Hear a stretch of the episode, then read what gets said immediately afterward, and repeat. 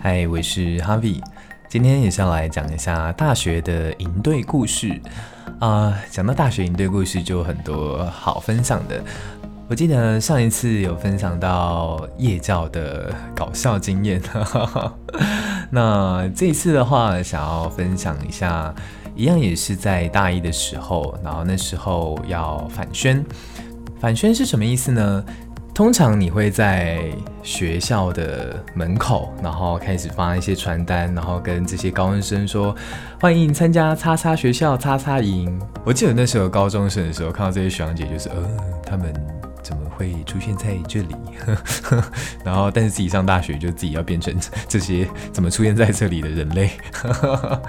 对，所以也要很早很早就要出门了，因为啊、高中生也是很早。上学嘛，所以印象中大概四点多的时候就要出发，所以返宣当天凌晨四点的时候，我就跟学长约在呃校门口一起准备出发去返宣。这边讲一个背景知识哦，就我们学校是有一个环形的机车道，所以你可以从学校最南边骑机车到学校最北边。那我那时候印象很深刻，我跟学长约在南大门集合。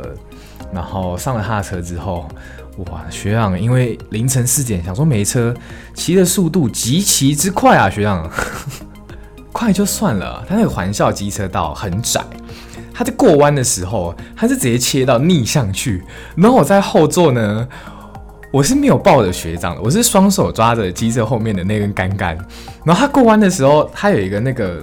啊，一个减速垫，然后他直接骑过去之后，砰，直接 直接飞起来。